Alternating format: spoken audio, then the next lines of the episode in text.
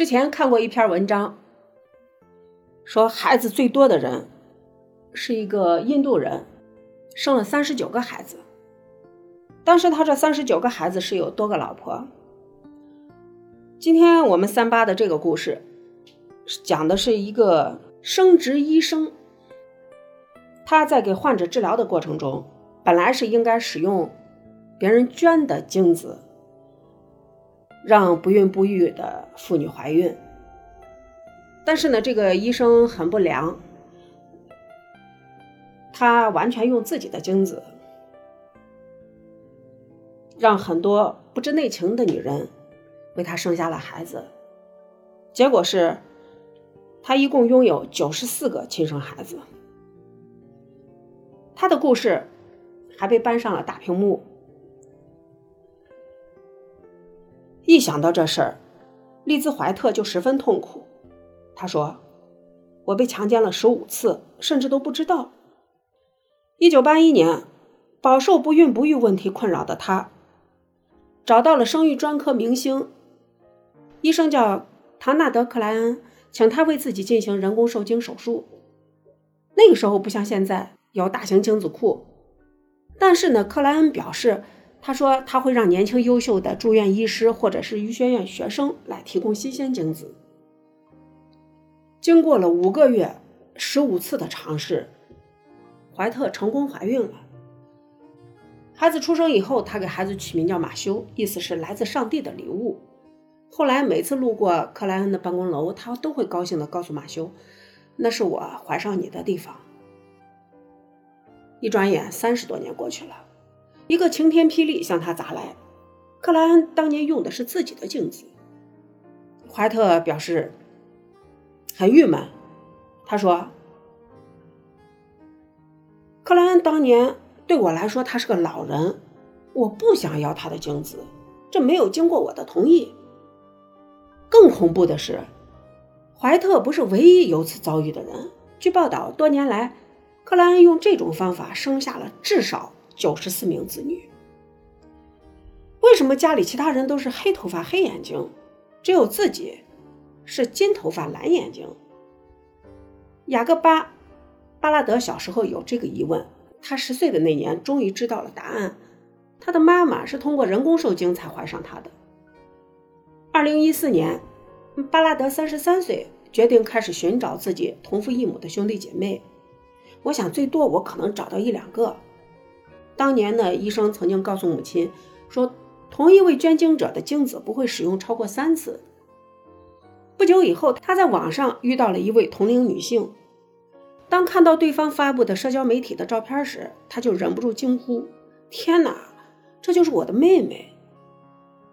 当时，Twenty Three and Me 测试正在流行，一家基因技术公司推出了这款 DNA 的测试产品。人们只需要线上下单，再把唾液样本邮寄回去，很快就能获取一份基因报告以及一份家谱。哪些做过测试的人之间有亲缘关系，一目了然。巴拉德和疑似他妹妹的那名女士做了这个测试，结果令人万万没想到，他们俩的确被证实为姐妹，但还有另外六个人也跟他们一样是同父异母。这情况。让巴拉德察觉到了不对劲儿。八人的出生年份从1979年到1986年不等，共同点是生育的生育医生都是克莱恩。谁会在整整七年里不断的去克莱恩的诊所去捐献精子？一个可怕的念头渐渐地浮现在他脑海中。几个人将自己的 DNA 与公共数据库进行交叉匹配，发现。父系匹配中出现了一个叫西尔维亚的远房表亲，巴拉德找到他，问他家里有没有姓克莱恩的亲戚。有，你不说这个我都忘了。我有个表亲，叫唐纳德·克莱恩，是一名生育医生。克莱恩是当时有名的生育医生，这让巴拉德基本确定了八个人的生父就是克莱恩。但他不确定的是，这个所谓的名医究竟有多少次瞒着患者，用自己的精子使人受孕？他为什么这么做？如今八十四岁的克莱恩拥有医学博士学位，曾经在医院实习，后来去了美国空军部队服役过两年。一九七九年，他在印第安安纳波利斯开办了一家诊所，专攻生育问题，口碑不错。他为什么这么做？巴拉德想不通。有人猜测，克莱恩把他们当成了一个科学实验；有人猜他是为了维持诊所的生意。克莱恩曾表示，他要拿到一个新鲜精子的一个小时内进行受精手术。以最大限度地提高样本的存活率，这意味着他需要协助捐赠者的日程和患者每个月只有几天的排卵期。而作为当地有名的生育医生，他有很多病人，协调起来更麻烦。他会不会为了图省事儿，所以干脆用自己的精子？一番调查后，巴拉德提出了另外一种可能性：这事儿或许和建代组织有关。建代组织。被认为是邪教，曾经鼓励追随者尽可能多的生育白种人。在他们看来，孩子就是上帝的战士，像箭一样被射向世界。谁的孩子越多，谁就越有能力为上帝影响世界。克莱恩二十四岁那年，不小心撞死了一个四岁小女孩，自此就希望从宗教中获得内心的平静。开诊所后，他常和同事一起背诵祈祷文，建议患者也为这个治疗祈祷。他的办公室里面还摆满了印有基督教谚语的装饰品，其中有一个上面写着：“我在你母亲的子宫里塑造你之前，就认识你。”而这句话经常被肩带组织引用。克莱恩，二零一六年，巴拉德辗转联系到了。克莱恩的儿子道格，并在对方的安排下，同五名兄弟姐妹一起在一家餐馆和克莱恩见了面。他拄着拐杖走进来，裤子后口袋显示出一把枪的轮廓。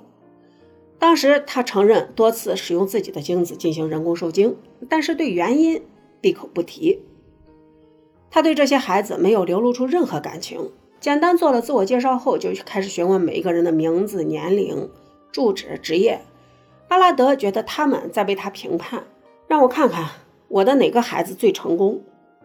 突然发现生父是克莱恩的兄弟姐妹们。尽管克莱恩的动机至今不明，但越来越多的受害者出现了，带来的影响更显而易见。不少人在得知生父是他后，便产生了身份危机。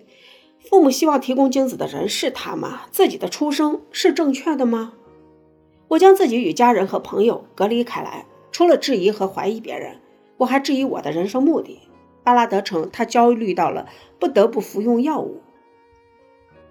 东北大学法学教授卡拉斯旺森认为，孩子可能会因此感到被拒绝，不育的丈夫可能会因此感到羞耻，而妻子可能会被谴责为通奸。除了心理压力，不少人还担心克莱恩的病史。他们中不少被查出免疫缺陷疾病，有的是流产后发现自己有凝血障碍，有的是患有消化系统和结肠疾病。他们的母系亲属并没有类似问题。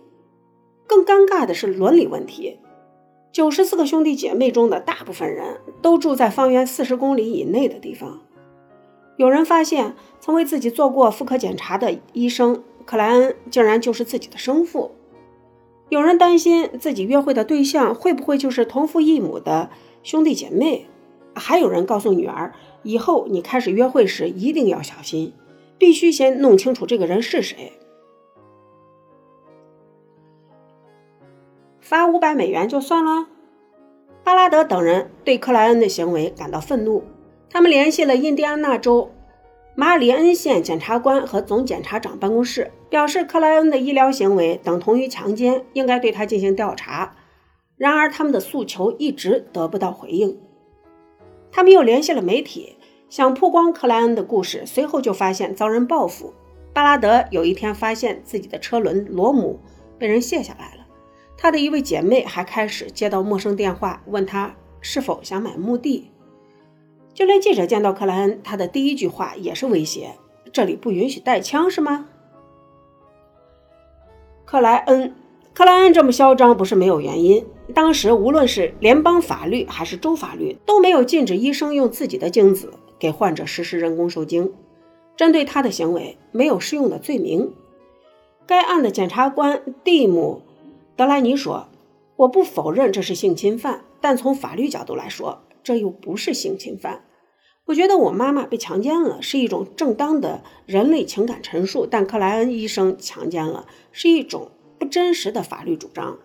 我不会写在纸面上，也不会签名。”但检察官发现，克莱恩曾经两次给司法部门的书面回复中称。他从未使用过自己的精子，这意味着他对司法部门做出了虚假的公证。克莱恩被控妨碍司法公正，调查人员带着 DNA 搜查令来到他家，最终亲子鉴定结果显示他就是巴拉德等人的生父。开庭前，一些旁观者开始为克莱恩求情，他生活里是个好人。他善解人意，而且充满同情心。他用自己的精子并不违法。就连一名检察官也写信给法官请求宽大处理，因为他曾苦恼于不孕不育，是克莱恩帮了他。如果没有克莱恩博士，我和我的妻子就不会拥有今天的家庭。最终，克莱恩在2017年被判处500美元的罚款，吊销行医执照，但实际上他早就退休了，缓刑一年。不用进监狱待上哪怕一天，我觉得国家辜负了我们，司法部长辜负了我们。巴拉德说，在他们看来，如果克莱恩没有问题，又为什么要骗人？